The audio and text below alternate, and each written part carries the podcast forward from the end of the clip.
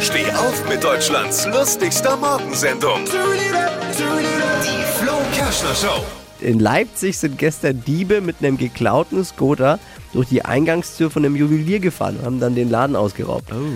Wobei die Diebe schon von Glück reden können, dass sie mit einem Skoter überhaupt durch die Glastür gekommen sind. Ne? Böse. mit, mit dem Auto direkt den Laden, dort die Ware abholen. Das nennt man Crash and Collect.